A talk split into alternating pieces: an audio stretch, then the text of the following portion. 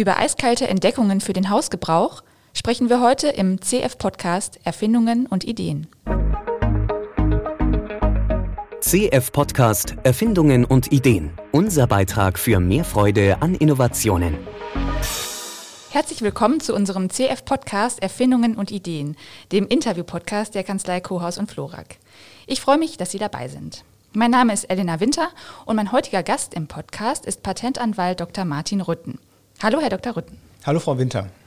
Wir beide sprechen heute über eine Alltagserfindung, die uns Menschen schon seit über 150 Jahren das Leben ein bisschen leichter macht. Und zwar geht es um den Kühlschrank. Und ich habe hier mal erstmal ein bisschen unnützes Wissen mitgebracht. Es gibt da eine Studie eines koreanischen Kühlschrankherstellers. Demnach öffnen Verbraucher etwa 79 Mal am Tag ihren Kühlschrank. Das finde ich schon allerhand, oder? Ja, das ist beeindruckend. So viel ist es bei mir nicht. Aber, Haben Sie mal gezählt? Ähm, nee, habe ich auch nicht. Aber meistens äh, morgens beim Frühstück und abends mhm. beim Abendessen. Ja, ich bin auch auf die Idee gekommen, dazu heute was zum Kühlschrank zu erzählen.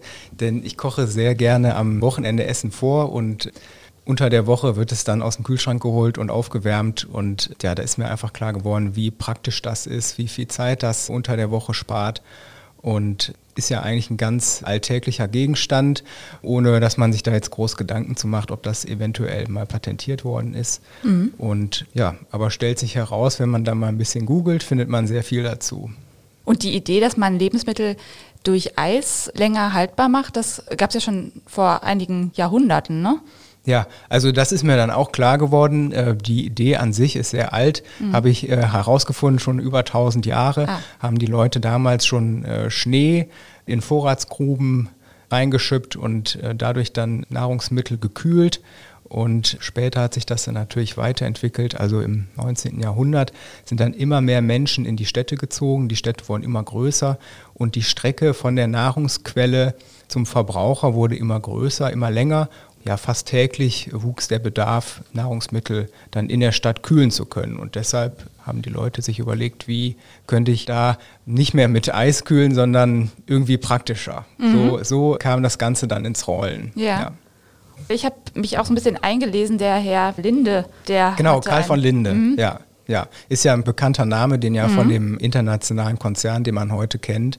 Und der ist, soviel ich weiß, 1876 dann auf die Idee gekommen, den ersten modernen Kühlschrank äh, patentieren zu lassen. Mhm. Und ein paar Jahre später hat er dann Linde gegründet. Nicht bezüglich des Kühlschranks, aber das lag alles ganz nah beieinander zeitlich. Mhm. Ja, und das war vielleicht so der erste Kühlschrank, äh, den man mit dem in Verbindung bringen kann, was wir heute haben. Mhm. Ja. Und dann kann, glaube ich, noch später irgendwann mal auch sogar Albert Einstein ins Spiel der genau, sich das, da so dran gehängt hat. Das ne? ist ganz erstaunlich. Man verbindet ihn ja eigentlich mit mhm. anderen Dingen. Physik, Nobelpreis und vielleicht ja, anspruchsvolleren Sachen als einem Kühlschrank. Aber tatsächlich hat er dann 1926 den sogenannten Einstein-Kühlschrank patentieren lassen und habe ich dann rausgefunden, hatte auch einen konkreten Anlass, mhm. denn äh, in den 1930er Jahren gab es zwar schon modernere Kühlschränke, aber die funktionierten mit äh, Gasen, die giftig waren. Und da gab es den Fall, dass eine Familie nachts gestorben ist in der Wohnung, denn äh, mhm. der Kühlschrank hatte ein Leck. Mhm. Das hat Albert Einstein in der Zeitung gelesen und hat sich dann überlegt, das muss doch irgendwie anders gehen. Dieser technische Nachteil, würde jetzt der Patentanwalt sagen, der muss doch mhm. irgendwie überwunden werden können. Und er hat auch damals als äh, Patentprüfer beim äh, Schweizerischen Patentamt gearbeitet und wusste natürlich alle Tricks und mhm. Kniffe, äh, wie man ein Patent äh, besonders gut anmeldet und einen Gegenstand besonders gut schützt. Mhm. So hat er dann da damals den Kühlschrank erfunden, also den Einstein-Kühlschrank, nicht ja. den kompletten Kühlschrank, und hat dann auch direkt eine Patentanmeldung mhm. ausgearbeitet oder mehrere, glaube ich sogar. Tja, wenn man das jetzt heute googelt, findet man, dass vor ein paar Jahren auch äh, einige Physiker auf die Idee gekommen sind, das Ganze nochmal zu bauen und zu schauen, ob das überhaupt funktioniert.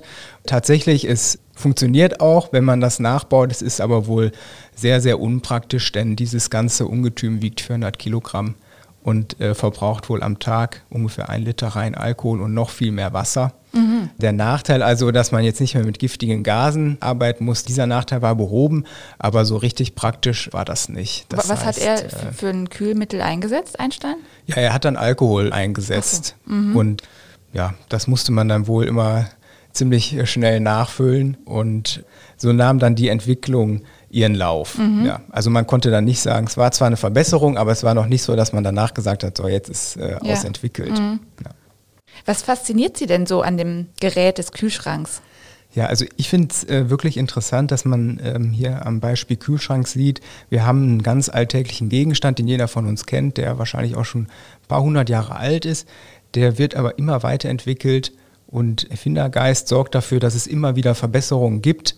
Ja, wir haben jetzt gerade über äh, Albert Einstein gesprochen, der hat dann die giftigen Gase beseitigt und heute sind wir bei anderen Herausforderungen, mhm. Nachhaltigkeit, Stromverbrauch Umwelt, wahrscheinlich. Genau, ne? Umweltfreundlichkeit und der Kühlschrank ist ja vielleicht auch dann schon Teil des Smart Homes bei uns ah. zu Hause. Mhm. Das sind jetzt die aktuellen Herausforderungen, wo sich Erfinder bestimmt momentan auch wieder Gedanken zu machen. Mhm. Das finde ich wirklich faszinierend an so einem eigentlich simplen Alltagsgegenstand, den jeder kennt an dem, äh, wo wir jetzt gerade drüber gesprochen haben, Karl von Linde, Albert Einstein, sieht man auch aus meiner Sicht, dass immer wieder Patente im Spiel sind. Immer wieder haben die Leute zuerst erfunden und haben sich dann überlegt, wie könnte ich es denn schützen, dass es mhm. nicht direkt nachgeahmt wird. Mhm. Das äh, finde ich wirklich faszinierend an diesem eigentlich so simplen Gegenstand. Ja, danke Ihnen, Herr Rütten, fürs Gespräch. Ja, ich danke Ihnen auch, Frau Winter. Vielen Dank.